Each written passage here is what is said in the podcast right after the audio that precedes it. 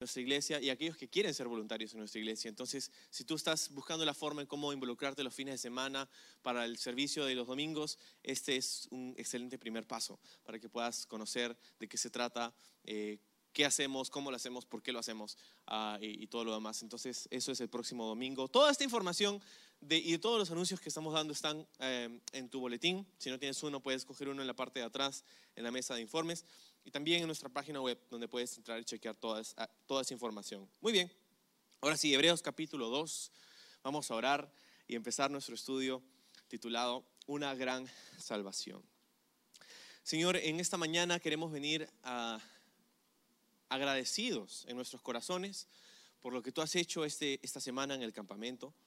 Um, gracias por haberlos, haber cuidado a los jóvenes allá, Señor. Gracias porque ha sido un tiempo libre de, libre de, de peligros y, y, de accidentes y cosas uh, graves, Señor. Tú has cuidado a todos y te agradecemos por eso, por tu protección durante el campamento, pero sobre todo por las palabras que se han dado, Señor, por, por tu palabra, que pueda continuar tocando los corazones de cada uno de los jóvenes que estuvieron ahí, Señor por los nuevos vínculos, las nuevas amistades que se han formado en, en, el campamento, Señor, que todo pueda ser para tu gloria y que sigas levantando, Señor, a, cada joven a, a, una vida y a una libertad que, que podemos encontrar solamente en ti.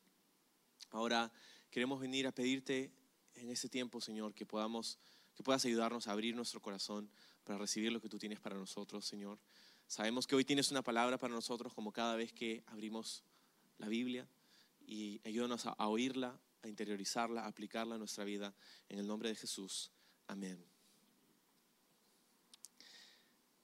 Muy bien, estamos pues en el capítulo 2 del libro de Hebreos, estamos haciéndonos paso a través de este libro y, y uh, el nombre que le hemos puesto a esta serie es Mejor.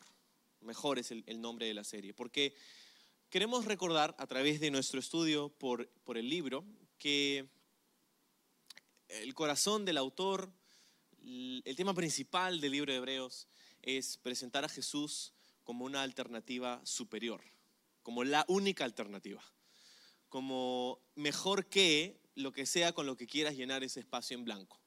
¿Sí? Jesús es mejor que y llena lo que sea ahí y sigue siendo cierto en todos los aspectos.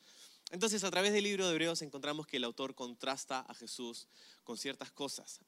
Hasta ahora, lo que hemos visto en el capítulo 1, es que Jesús es contrastado con los profetas. Y es dicho en el capítulo 1 que Jesús es superior como mensajero. Antes Dios habló a través de los profetas, pero ahora nos ha hablado en hijo, dice el texto. Entonces, Jesús es un mensajero superior, no solamente porque trajo un mejor mensaje, pero porque Él es el mensaje. Él no solamente trajo la palabra de Dios, Él es la palabra de Dios. Entonces Él es superior a los profetas. Y lo segundo que vemos en el capítulo 1 es que Jesús es superior a los ángeles. ¿Verdad? Ya que estamos hablando de mensajeros, en el capítulo 1 el autor habla de cómo Cristo es superior a los ángeles, que han sido aquellos que han intervenido en algún momento para llevar la palabra de Dios a su pueblo. Entonces, eh, Jesús es superior a los ángeles y hay siete referencias en el, del Antiguo Testamento, casi todas ellas del libro de los Salmos, eh, en el capítulo 1, sobre cómo es que Jesús es, a la luz del Antiguo Testamento, superior que estos mensajeros angelicales. Uh, entonces, ese ha sido el contraste. Y ahí es donde vamos a empezar esta mañana, acordándonos que esta carta ha sido escrita para creyentes con un trasfondo judío, pero creyentes al fin del día, como tú y como yo, que hemos puesto nuestra fe en Jesús y que ahora pues estamos siendo, eh, estamos en ese proceso, estamos en ese camino, eh, el camino de nuestra salvación. ¿Sí? Entonces, vamos al verso 1. Dice, así que debemos prestar mucha atención a las verdades que hemos oído, no sea que nos desviemos de ellas. Pues el mensaje que Dios transmitió mediante los ángeles se ha mantenido siempre firme, y toda infracción de la ley y todo acto de desobediencia recibió el castigo que merecía.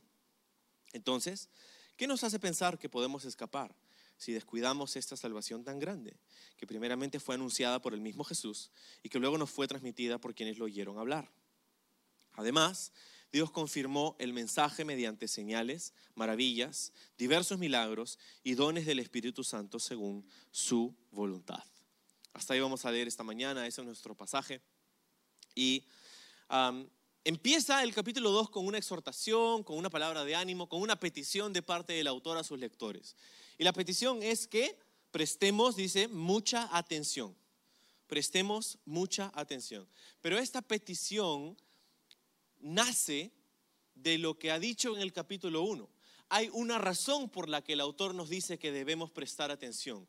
Y esta nace de todo lo que ha estado comentando hasta ahora, en el capítulo 1.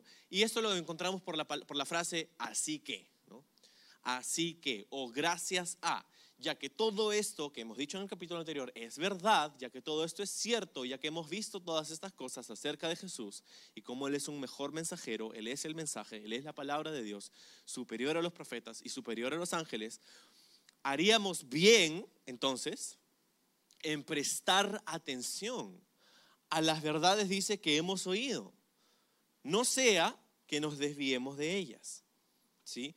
Esta solicitud viene inmediatamente después de todo lo que se ha dicho sobre Jesús en el capítulo 1. Entonces, si Jesús es superior a los ángeles, deberíamos realmente prestar atención a lo que él dijo, ¿no? O sea, piénsalo. ¿qué, pasaría en, nuestras vidas? ¿Qué pasaría con cada uno de nosotros si de pronto un día el cielo se abre y un ángel baja del cielo y tú lo puedes ver con tus propios ojos y oír con tus oídos? Y este ángel desciende con su gloria y está brillando y, está resplandeciendo y como que casi ni lo puedes mirar por mucho tiempo y, y no sabes qué hacer y de pronto el ángel comienza a hablarte.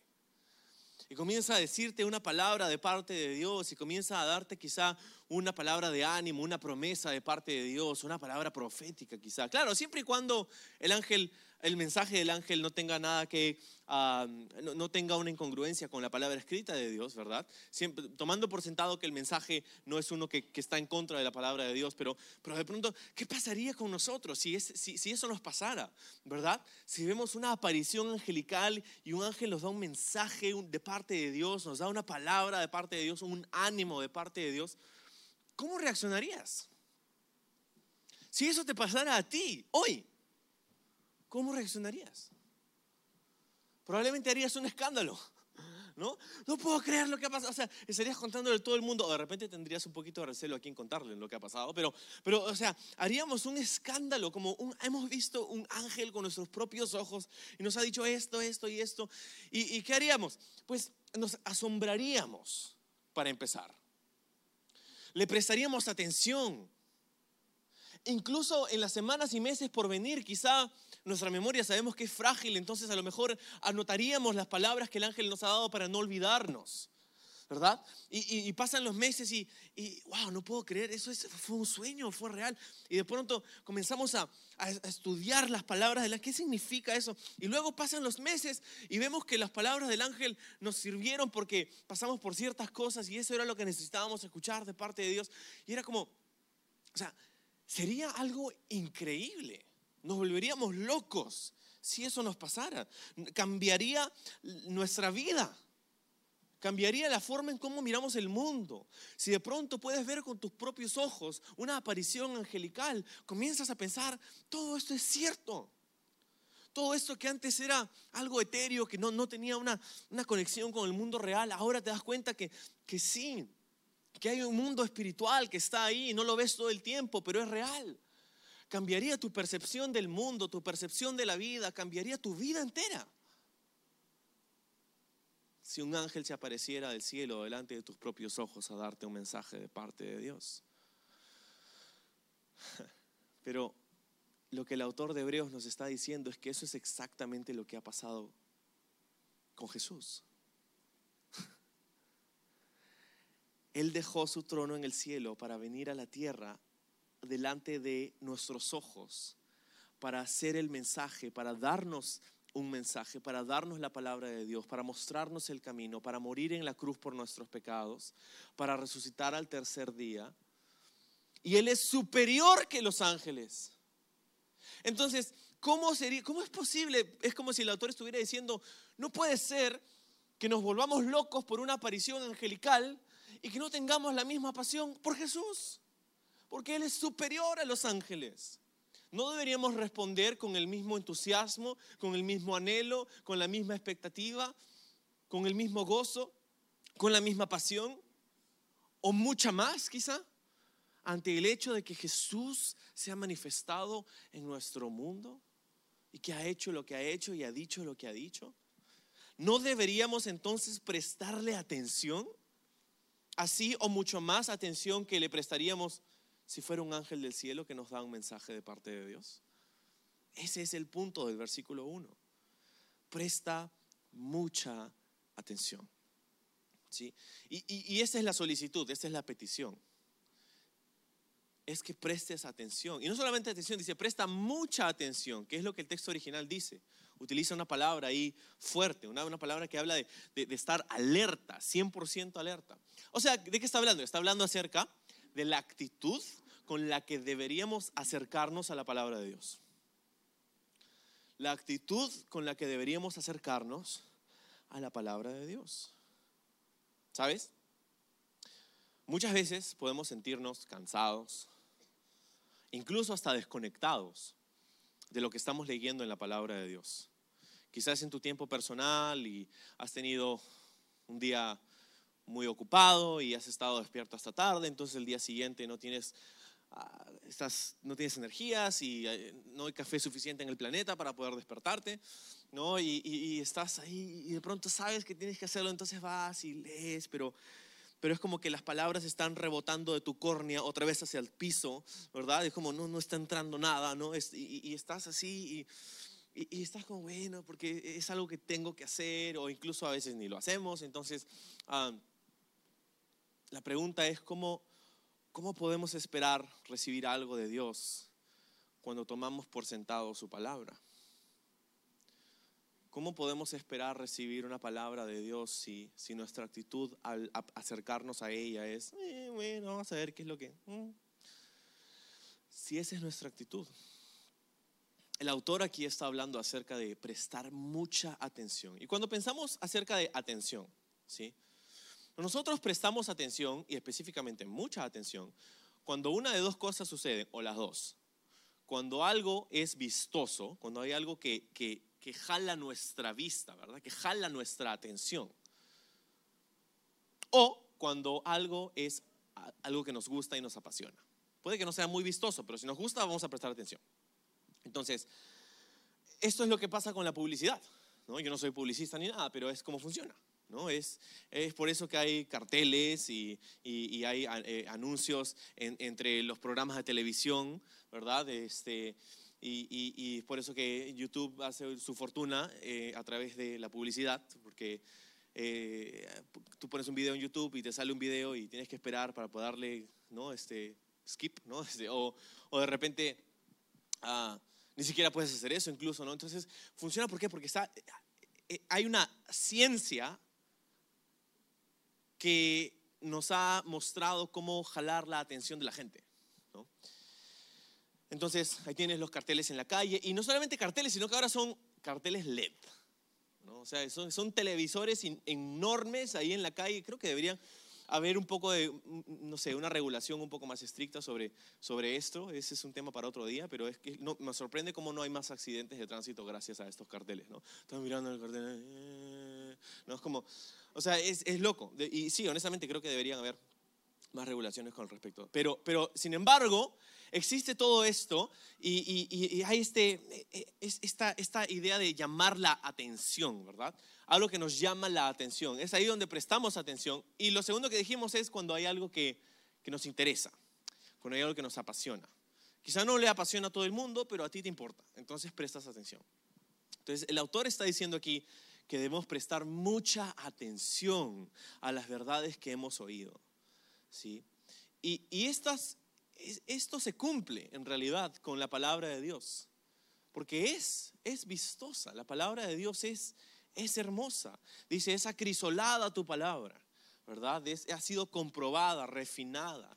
La palabra de Dios es la antorcha a nuestro camino, que alumbra nuestro sendero, que nos da la, capacidad de poder mirar por dónde estamos caminando. Es, es algo hermoso y también es algo que debería llamar nuestra atención, a pesar de que por momentos no pueda verse como algo que jala nuestra mirada y que jala nuestra atención, porque es algo que con lo que, en lo que nos deleitamos, ¿verdad? Nos deleitamos, o por lo menos deberíamos. deleitarnos en la palabra de Dios. ¿Okay? Entonces, prestar mucha atención. ¿sí? Habla otra vez de nuestra actitud al acercarnos a la palabra de Dios. Entonces, eh, para, ponerlos, para ponerlo en términos prácticos, ¿verdad? Para ponerlo en términos en los que podemos, podemos tomar y, y morder, poner nuestros dientes ahí en esto. ¿Qué cosa es? La pregunta simplemente es esta. ¿Cuál es mi actitud hoy al acercarme a la palabra de Dios? Porque quizá, y obviamente esto hablando acerca de tu tiempo personal con el Señor, ¿verdad?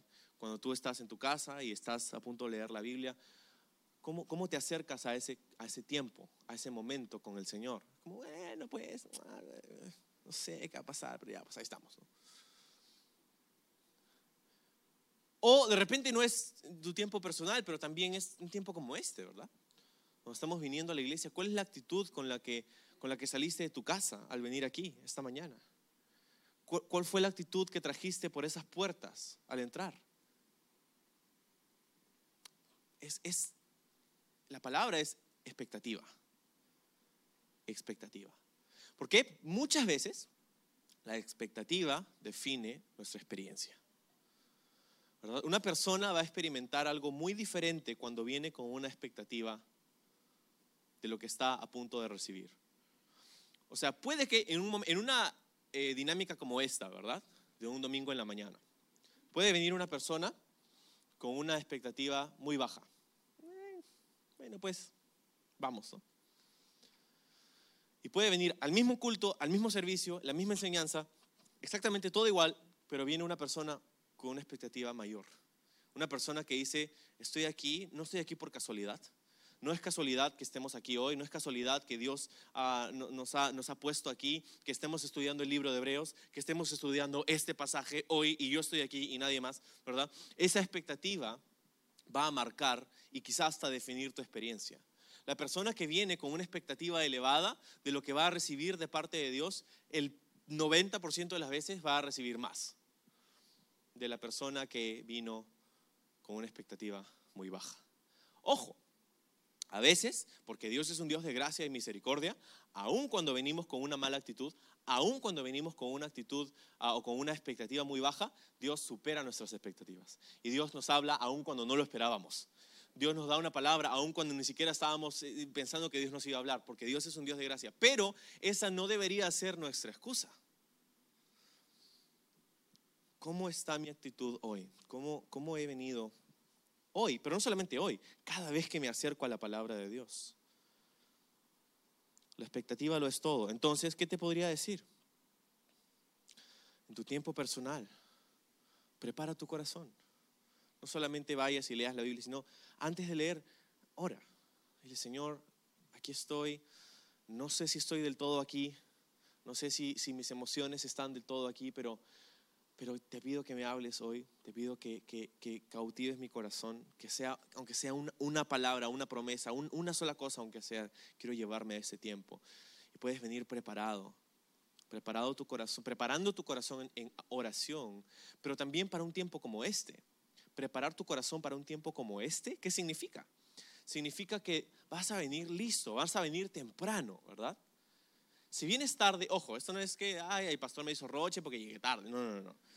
Pero es simplemente así. Si llegas tarde, usualmente ¿qué pasa?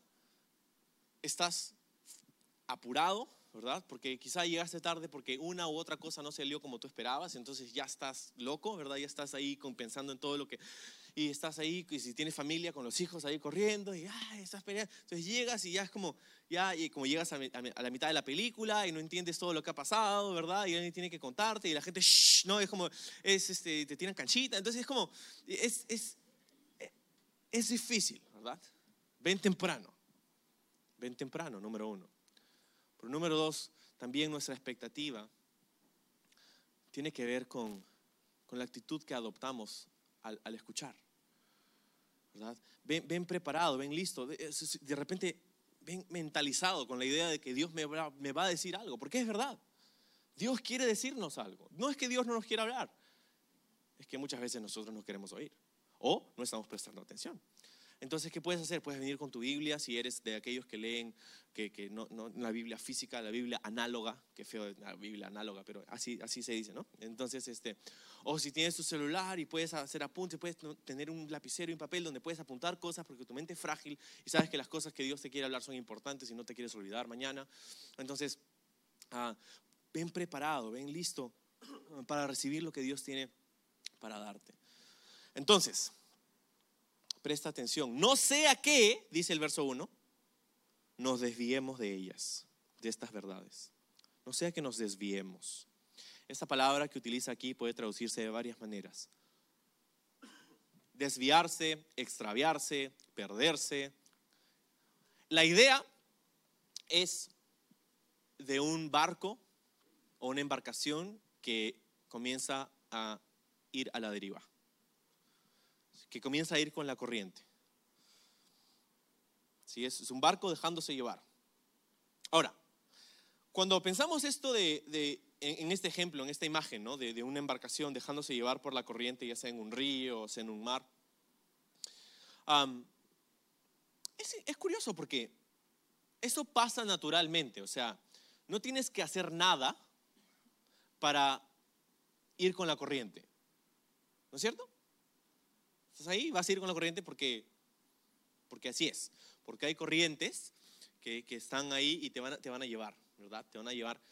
Y, y no tienes, uno tiene uno que hacer nada para ir con la corriente.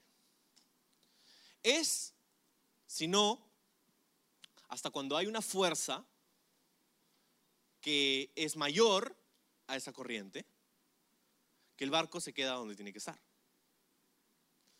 Usualmente eso se ve como un ancla o un punto de anclaje. Es un ancla que se tira y llega al fondo del mar y no permite que la embarcación se vaya muy lejos. Está anclado. O cuando llegas al muelle y entonces amarras la soga, amarras el ancla ahí al muelle, y entonces ya no te vas a ninguna parte. Entonces, eso es, esa es la imagen, esa es la idea, de no ir a la deriva, de no ir a la deriva. Pero como dije hace un ratito, para ir a la deriva o para ir con la corriente, no tienes que hacer nada, porque sucede sí o sí, sucede naturalmente. Y lo mismo sucede en nuestro caminar con el Señor. Para ir a la deriva, para desviarte del camino correcto, lo único que tienes que hacer es nada. Es sino hasta que hay una fuerza mayor que la corriente, que puedes estar sólido, que puedes estar firme, que puedes permanecer en el lugar donde se supone que tienes que estar. Usualmente la corriente no nos lleva a un lugar donde queremos ir. ¿No es así? Hay momentos en los que sí, pero muy pocos. La mayoría del tiempo la corriente nos lleva a un lugar donde no queremos estar. Esto pasa todo el tiempo, no solamente en embarcaciones, pero aquellos que hacen el deporte del surf también, por ejemplo, aquellos que corren tabla. Yo no soy un tablista, pero me gusta hacerlo. Entonces, uh, he contado antes aquí en la iglesia cómo, eh, cómo, pasa esto, que estás eh, encima de una tabla en el, océano y, y, cuando ves a los tablistas, casi siempre los ves remando. Cuando tú estás en la orilla y ves a tablistas ahí en el mar, casi siempre, el 90 y más por ciento de las veces vas a encontrar que los tablistas están remando, no están, no están quietos. ¿Por qué? Porque cuando dejan de remar comienzan a ir con la corriente. Y la corriente, en la gran mayoría de las veces, no te lleva a donde tú quieres ir. ¿Por qué? Porque los tablistas saben que tienen que posicionarse en un lugar específico para poder agarrar la ola en el momento adecuado, en el tiempo perfecto de la ola, para poder divertirse. Entonces, cuando tú dejas de remar, comienzas a ir en una dirección en la que no quieres ir. Y eso pasa con nosotros. Cuando dejamos de buscar al Señor, cuando dejamos de orar, cuando dejamos de leer la Biblia, dice, oh, no estoy haciendo nada malo. No, ahora no. Pero has comenzado a moverte. Has comenzado a ir en una dirección en la que en última instancia no vas a querer estar. Eso sucede, sucede naturalmente. Y es por esta razón que el autor nos está diciendo, no permitas que esto te pase a ti. Y para que esto no te pase a ti, debes prestar atención. Esto, ojo, amigos, esto no es algo que pasa de la noche a la mañana. Alguien no está hablando aquí de una persona que se levanta un día y dice, hoy día quiero hacer cosas malvadas, hoy día quiero ah, rebelarme. No, eso no pasa así. Sucede gradualmente, no es algo súbito, es algo sutil. Pasa poquito a poquito.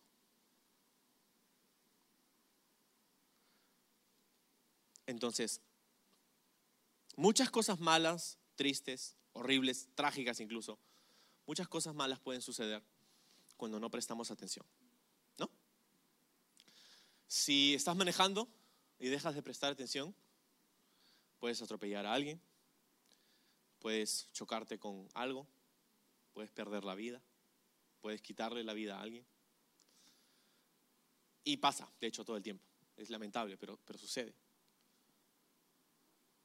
cuando no prestamos atención, pueden suceder cosas horribles. Si eres un cirujano y estás haciendo una operación y no prestas atención a lo que estás haciendo, la vida de la persona corre peligro. He escuchado algunos reportes por ahí que, que hablan de una una cirugía, un proceso quirúrgico que termina y pasan unos meses y la persona regresa al doctor porque le dice, no sé, doctor, tengo un dolor, hay algo, no está bien, van y hacen una tomografía y encuentran un guante quirúrgico dentro de la persona. Eso se llama no prestar atención. Entonces, cosas trágicas, cosas feas pueden pasar, cosas tristes pueden pasar cuando no prestamos atención, pero quizá la más trágica de todas ellas es perdernos el plan de Dios para nuestra vida porque no prestamos atención. Y, no queremos que eso nos suceda a nosotros, pero puede sucedernos si no tenemos cuidado. ¿Y cómo pasa esto? ¿Verdad? ¿Cómo sucede esto? Bueno, vamos a hablar un poquito de eso en un, minuto, pero vamos al verso 2. Dice, pues el mensaje que Dios transmitió mediante los ángeles se ha mantenido siempre firme.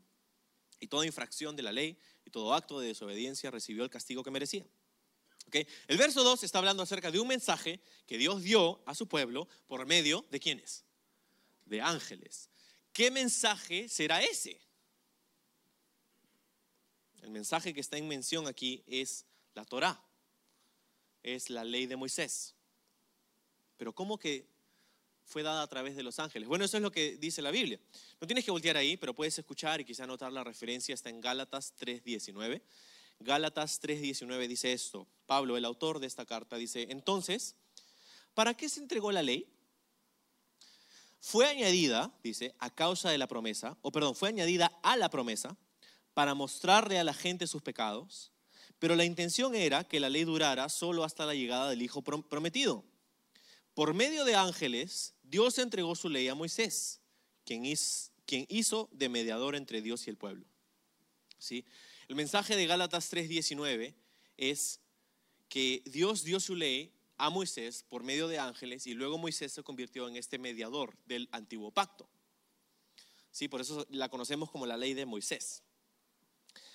Ahora, lo que dice Hebreos 2.2 es que esta ley que fue dada fue guardada celosísimamente a través de la historia, ¿verdad? La ley de Moisés, esa, gran cantidad de mandamientos, ¿no? A veces pensamos que la ley son los diez mandamientos, falso. Los diez mandamientos son el top ten ¿no? de, de, los mandamientos de Dios. Hay, hay, un montón más, son como 613 exactamente me parece.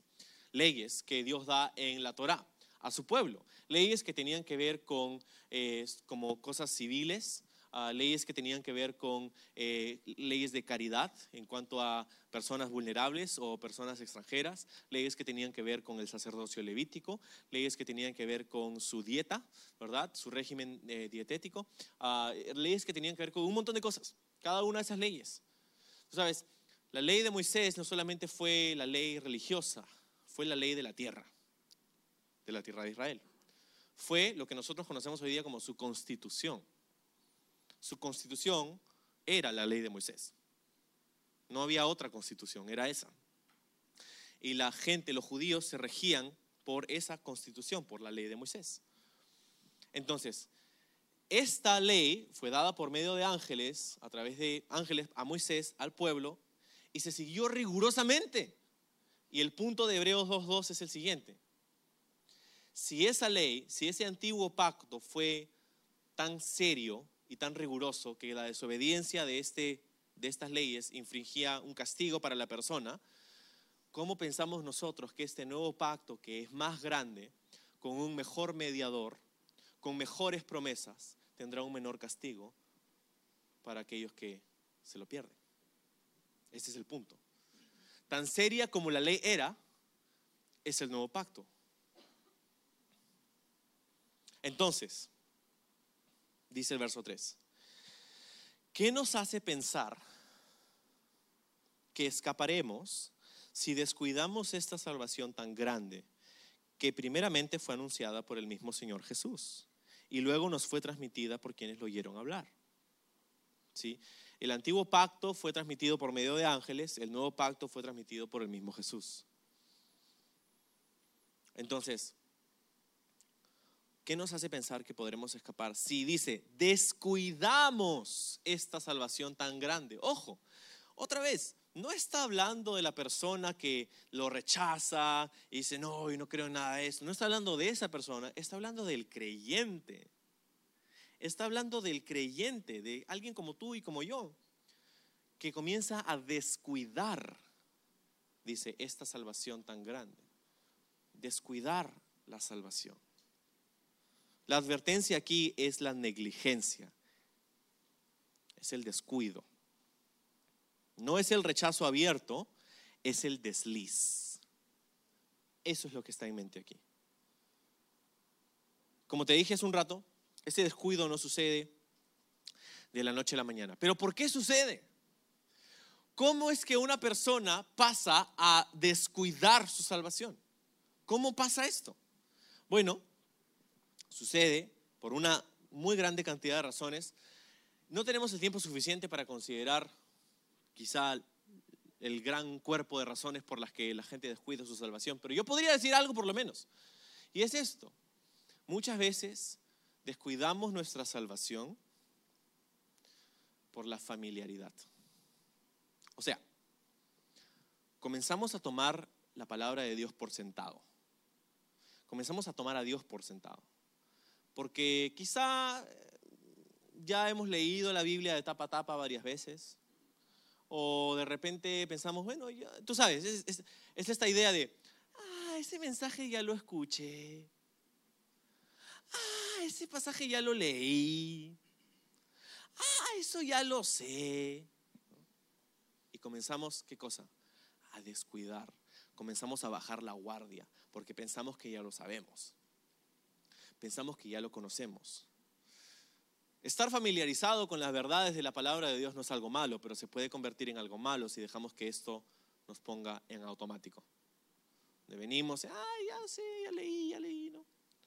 Pensamos que Dios no nos puede hablar, que Dios no nos puede decir nada nuevo. Pensamos que ya hemos averiguado a Dios. Ya, ya lo hemos averiguado, ya sabemos ya, cómo, ya sabemos cómo es Dios, cómo funciona, qué hace. Esta familiaridad negativa es lo que hace que algunos de nosotros, en algunas etapas quizá, pasamos por un momento en donde comenzamos a tomarlo por sentado. Ya no leemos la palabra de Dios con la misma expectativa ya no recibimos el mensaje de Dios de la misma manera. Porque pensamos, bueno, ya, ya lo sé, ya lo he leído, ya, ya he escuchado este mensaje mil veces. Nos sentimos demasiado familiarizados con las profundas verdades de la fe cristiana y las comenzamos a descuidar. Cuando nuestro corazón no está anclado a la verdad de la palabra de Dios, es muy fácil para nuestra mente dejarse llevar por el mundo, la carne y sus deseos. Es muy fácil. Tú sabes, es como cuando estás ahí escuchando y, hay una parte que ya sabes, ¿no? Porque ya la has escuchado antes. Entonces tu mente, en tu mente, tú te das permiso a ti mismo para dejar de prestar atención. ¿No es así? Esto ya lo escuchaste, esto ya lo sabes. Estás pensando, ah, esto puede servir para mi primo, esto puede servir para mi hermano, esto puede servir para la persona que está sentada a mi costado. Pero yo, ya lo sé. Entonces en tu mente, tú te das permiso a ti mismo para dejar de prestar atención y comienzas, estás sentado, estás aquí, estás presente, pero tu mente está en otro lado. Estás pensando, ay, ¿le di de comer a mi perro? No, no sé. Ay, mis hijos, ¿cómo estarán en la escuela dominical? Ay, debería, ay, creo que tengo que ir al baño. Ay, creo que, ay, mira la persona, ay, mira el hermano, cómo llega tan tarde. Ay, mira cómo puede ser posible. Ay, y, comienzas a pensar en un montón de cosas, ¿verdad? Y, y, estás aquí, pero no estás aquí. Hasta la próxima palabra que escuchas y, ah, eso no sabía, eso sí lo apunto. ¿no? Como, o sea, en nuestra mente pasan, cosas tan raras a veces, ¿no? Y eso es justamente lo que está diciendo el autor. Tenemos que tener cuidado de dejar de prestar atención cuando, por ejemplo, en una de las ocasiones que esto pasa es como decíamos, porque estamos demasiado familiarizados o pensamos que estamos demasiado familiarizados con la verdad. Descuidar esta salvación. Pero me, gusta cómo lo, ah, ¿Cómo describe nuestra salvación? ¿Te has dado cuenta? En el verso 3 dice, esta salvación tan grande. Una salvación tan grande, es interesante que el autor lo ponga en esos términos porque esto es un comparativo, ¿no? Una salvación tan grande. Está diciendo que esto es más grande que otra cosa. Esta salvación tan grande está haciendo énfasis en la magnitud de nuestra salvación. ¿Tú sabías? Nuestra salvación es algo enorme. ¿Por qué? ¿Por qué podemos decir que tenemos una salvación tan grande? ¿Por qué? Porque para empezar, tan grande ha sido nuestro pecado. Segundo, tan grande ha sido nuestro Salvador. Y tercero, tan grande ha sido el precio que tuvo que pagar. Tenemos una salvación muy grande. Más grande que el antiguo pacto. Verso 4. Además, dice, ¿no? Dios confirmó el mensaje mediante señales, maravillas y diversos milagros y dones del Espíritu Santo según su voluntad. Entonces, no solamente hacemos bien en prestar atención porque el mensaje es verdadero, sino que debemos prestar atención porque Dios ha confirmado el mensaje. O sea, esto es algo que Dios ha ratificado. ¿Sí? Y si Dios ha ido a la distancia de ratificar el mensaje, no solo dar el mensaje, pero confirmar el mensaje, entonces esto quiere decir que de verdad debería prestar atención. ¿Cómo lo ha confirmado? A través de señales, milagros, maravillas y dones del Espíritu Santo. Estas cosas sobrenaturales que no solamente hemos visto en la Biblia, pero que hemos experimentado cada uno de nosotros que hemos puesto nuestra fe en Jesús esas cosas sobrenaturales que hemos visto en nuestras vidas, la forma en cómo Dios ha trabajado para llevarnos de un lugar a otro, ¿verdad? El mito de la coincidencia, me suena a un libro que escribió una persona que quiero mucho. El mito de la coincidencia, ¿verdad? Empezamos que ah, miramos para atrás y nos damos cuenta que Dios ha obrado sobrenaturalmente para llevarnos de un lugar a otro por su gracia y su fidelidad. O la forma en cómo Dios ha provisto para nuestras necesidades maneras milagrosas que ni, nos imaginábamos. O la forma en cómo Dios ha transformado nuestras vidas, nuestros corazones. Dios no necesitaba hacer ninguna señal, ningún prodigio, ningún milagro, pero lo hizo. ¿Y sabes qué? Lo quiere seguir haciendo.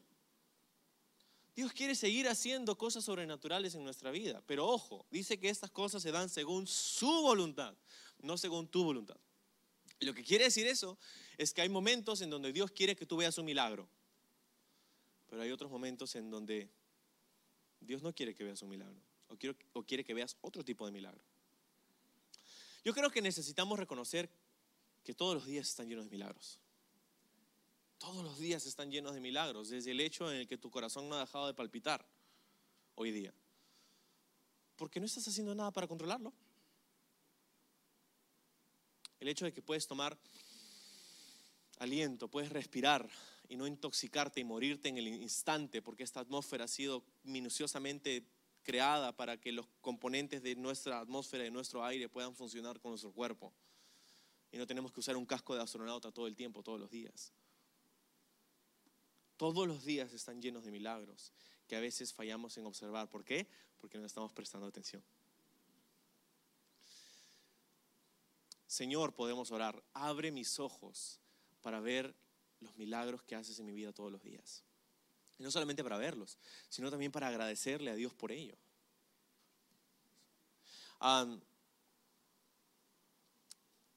me, me- me parece muy preciso que el autor diga que todas estas señales, maravillas, diversos, milagros y dones del Espíritu Santo son dados según su voluntad, según la voluntad de Dios. Porque hay una tendencia dentro del cristianismo, hay una tendencia dentro de, del círculo cristianos, del círculo de cristianos que, bueno, que te enseña que eh, los milagros, o sea, que tienes que, que hay algo que tú tienes que hacer para poder los milagros y este énfasis en lo sobrenatural, en lo milagroso y, y- y al punto de decir que si no ves un milagro es porque no tienes fe suficiente o, o algo así, ¿no? Este, donde, donde sales condenado porque, wow, Dios no, no ha visto el milagro que quería y entonces, wow, me siento mal, ¿no? Y, y hay este énfasis. Es más, hay, hay ciertos lugares en el mundo hoy día donde han abierto una escuela de lo sobrenatural, así se llama. La escuela o la academia de lo sobrenatural. Yo me pregunto, ¿qué se enseñará ahí? ¿Cómo hacer milagros? A ver, enséñame. O sea, como que eh, en la escuela de lo sobrenatural. Y esta, este énfasis en, en lo sobrenatural, este extremo de pensar que, que el milagro tiene que pasar y todo eso, buscar las señales y los prodigios, creo que es un extremo poco saludable, pero también creo que el otro extremo es igual de poco saludable, igual de nocivo. ¿Cuál? El extremo de decir, no, no, eso de los milagros no es para mí, ¿ah? Eso de, no, no, sobre, no, no, sobre, no, no, yo no, no creo, no, no, no, eso no es para mí. Eso de hablar en lenguas, eso de los dones espirituales, no, no, eso, eso no es para mí. Eso también es nocivo. Cada extremo es, es poco saludable. ¿Cuál debería ser nuestra actitud? Bueno, debería ser, Señor, no solamente quiero estar atento a lo que tú estás haciendo en mi vida, pero también quiero estar abierto a todo lo que quieras para mí. ¿Hay dones espirituales para mí? Los quiero. ¿Hay milagros que quieres que vea? Los quiero. ¿Hay fortaleza, perdón, renuevo en ti? Yo lo quiero. ¿Hay cosas sobrenaturales que quieres hacer en mi vida? Yo lo quiero ver. Pero por otro lado, la ausencia de milagros no quiere decir que Dios no está obrando en tu vida. Porque una de las cosas que pasa es que a veces lo más importante sucede sin que nadie lo vea. Todo el mundo puede ver un árbol alto y frondoso y maravillarse, ¿no? Y asombrarse, wow, qué increíble, uh. Pero para que ese árbol haya llegado a llegar a tener esa altura y, pueda sostenerse y ser aparentemente tan impresionante, tiene que haber desarrollado raíces muy profundas, sólidas, que le dan esa fortaleza, que le dan la capacidad de mantenerse erigido. Y mientras que eso pasaba, nadie lo veía, nadie ve las raíces. Pero eso es lo que le da fortaleza, eso es lo que le da estabilidad a ese árbol. ¿Te das cuenta? Entonces, claro, hay momentos en donde Dios quiere que veas un milagro, pero también hay momentos en donde hacer un milagro es el camino más fácil y menos fructífero. Porque el aprender a confiar en Dios a través de la tormenta es tan o más valioso que ver a Dios calmarla. A veces estamos en medio de una dificultad y estamos orando para que Dios haga algo milagroso, ¿no? Pero ¿qué tal si lo milagroso que Dios quiere hacer es ayudarte a que tú puedas aprender a confiar en Él? Porque no sé si lo hemos pensado lo suficiente, pero creo que podemos estar de acuerdo con que Dios es más grande que un milagro. Dios es más grande que, que, algo, que, algo que yo deseo, que algo que yo anhelo. Él es más grande que cualquier cosa. En nuestros sobres de, de- de ofrendas hay una frase que hemos impreso ahí que dice, cuando, cuando damos, estamos reconociendo que, que Dios es más grande que todo lo que este mundo me pueda dar o quitar. Entonces, el, el hacer un milagro o el recibir un milagro es hermoso, pero el no recibirlo no quiere decir que Dios no quiere obrar en ti. Ahora, te hago una, una, sugerencia con respecto a esto, una pregunta. ¿Qué tal si leemos, qué tal si la razón por la que no estamos viendo más milagros en nuestra vida es porque le hemos estado pidiendo a Dios los milagros equivocados? O sea, eh, Santiago 4.3 dice, pedís y no recibís, porque pedís mal, para gastar en vuestros deleites. Santiago dice que hay veces en las que le pedimos a Dios algo, pero Dios decide no dárnoslo porque de hecho le hemos pedido mal. ¿Y no, no te parece curioso que la gran mayoría de las veces que le pedimos a Dios un milagro, le pedimos un milagro para que haga nuestra vida menos complicada y más fácil? Señor, quítame esta enfermedad. Señor, provee para mi necesidad. Señor, haz esto en mi vida, abre esta puerta. Y ojo, no estoy diciendo que orar así esté mal. Pero ¿qué tal si cambiamos nuestra oración y en vez de decirle, Señor, quítame esta enfermedad, podemos decirle, Señor, sáname, pero sáname para poder servirte más? ¿Qué tal si decirle, si, si en vez de decirle, Señor, sácame de esta situación difícil, le decimos, Señor, ayúdame a confiar en ti en medio de la dificultad? ¿Qué tal si en vez de decirle, Señor, provee para mi necesidad, podemos decirle, Señor, provee para mi necesidad, para poder ayudar a alguien más y para poder extender tu reino, para ser un canal de bendición para otras personas?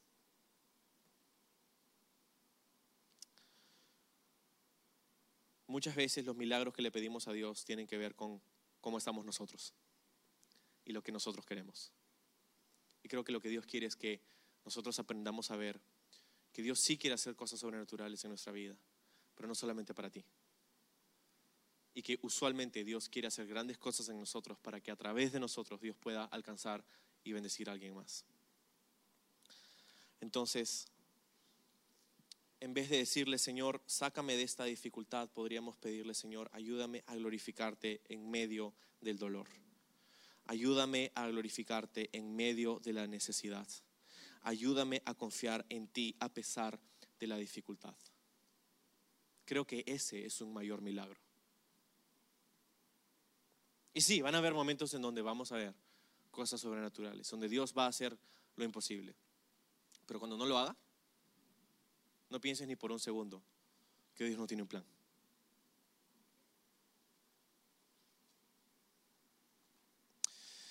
Para terminar, vamos a hablar acerca de esta gran salvación esta gran salvación. Dice, no descuidemos esta gran salvación. Sabes, quizá parte de la razón por la que tomamos por sentado nuestra salvación y a Dios es porque no nos hemos dado cuenta de la magnitud y la gravedad de nuestro pecado. Nosotros nos miramos y decimos, bueno, es que no sé si sea tan malo, ¿no? O sea, no soy tan malo como la persona que está sentada a mi costado.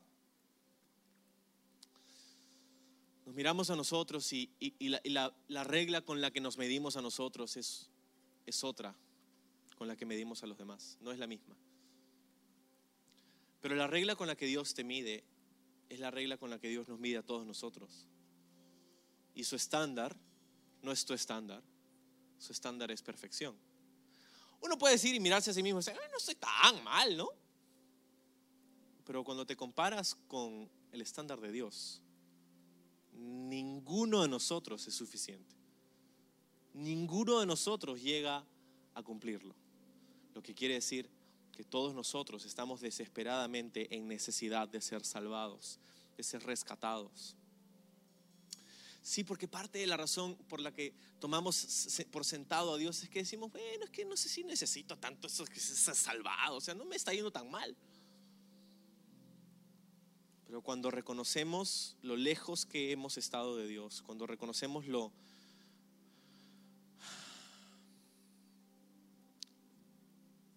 lo grave y, lo, y, lo, pernicioso, lo malvado de las tendencias que hay en nuestro propio corazón. Que si las dejamos y si nos dejamos ir a la corriente vamos a llegar a un lugar horrible.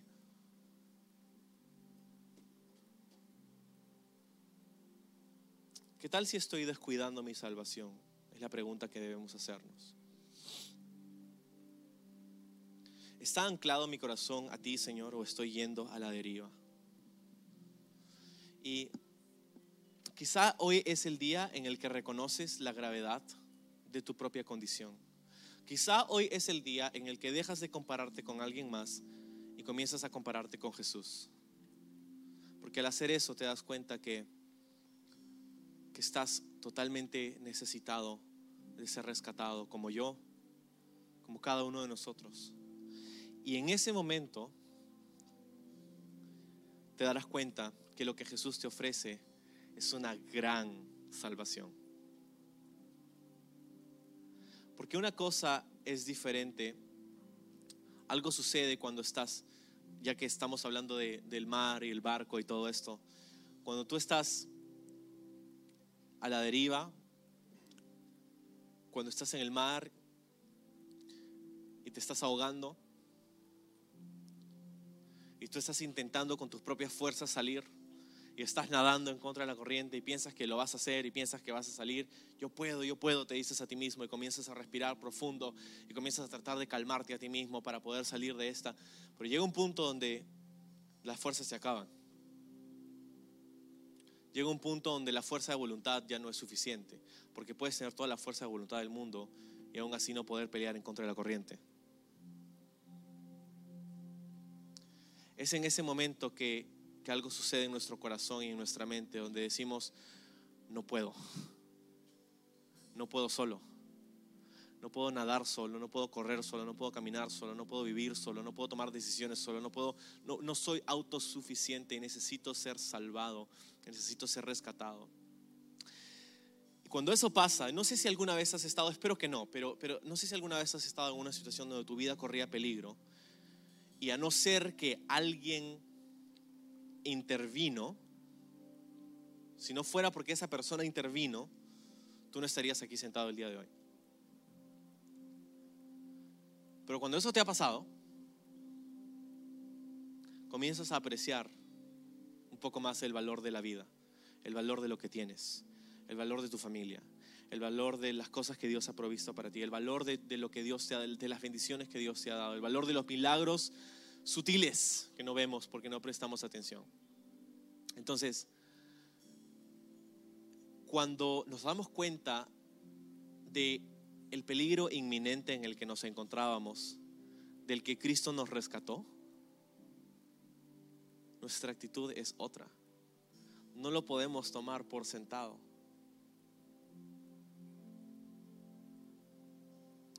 Grande ha sido nuestro pecado, grande es nuestra salvación, grande es nuestro Salvador, grande es el precio que Él pagó por nosotros. Yo no sé si hoy te identificas como un cristiano, pero quizá este también es el día en el que pones tu fe en Jesús por la primera vez. O de repente reconoces que has estado a la deriva. De repente esta mañana comienzas a reconocer que, que has estado descuidando tu salvación por una u otra razón, pero lo que quiero animarte a hacer a cada uno de nosotros es poder evaluarlo y reconocerlo en nuestro propio corazón y venir al Señor y pedirle perdón por las formas en cómo hemos dejado, en cómo nos hemos dado permiso para dejar de prestar atención, las formas en cómo nos hemos dado permiso para dejar de buscarlo, las formas en cómo hemos dicho, está bien si es por un ratito, si no importa, si nadie se va a dar cuenta, si no me va a afectar, sino eh, pedirle perdón por las formas en cómo hemos descuidado nuestra salvación. Porque el peligro es real, pero su promesa es más real, su palabra es real, su salvación es real, su perdón es real, su gracia es real y podemos recibirla hoy, podemos recibirla en este momento. Así que vamos a ponernos de pie y vamos a orar. Señor, gracias por darnos este día, gracias por darnos su palabra, Señor, por esta, esta advertencia, por este mensaje tan simple pero tan profundo, Señor. Y queremos venir a ti en oración ahora para pedirte perdón por las formas en cómo nuestro corazón se ha desviado. Tu palabra nos ruega, nos implora que si escuchamos tu voz hoy, no endurezcamos nuestro corazón. Señor, perdónanos porque a veces venimos a tu palabra con una actitud equivocada. Perdónanos porque a veces venimos a tu presencia con una expectativa por los suelos perdónanos porque de alguna manera hemos justificado nuestro letargo espiritual, Señor. Y, y hoy queremos reconocerlo, hoy queremos presentarlo, confesarlo delante de ti. Hoy queremos pedirte que seas tú el que levante y avive ese fuego. Hoy queremos pedirte que seas tú el que nos llene de pasión nuevamente. Hoy queremos pedirte que abras nuestros ojos, que abras nuestros oídos para escuchar y ver tus milagros, para poder agradecerte, para poder servirte, para poder ah, disfrutar de esta vida y esta intimidad que tienes con nosotros. Ayúdanos a, a pedir correctamente, a interceder. Y te agradecemos por ese tiempo. Sabes, ahí donde estás, tus ojos cerrados, esta actitud de oración, hoy no te voy a pedir que levantes tu mano, que te acerques aquí adelante o que, o que hagas algo para mostrarme a mí nada, pero hoy te voy a pedir que consideres en tu propio corazón las formas en cómo tú te has desviado, las formas en cómo tú has, has permitido, te has dado a ti permiso y que regreses y que le pidas perdón a Dios y que recibas su perdón, su gracia, su misericordia. Así que Señor, mientras estamos orando en la intimidad, yo sé que tú nos escuchas a cada uno de nosotros.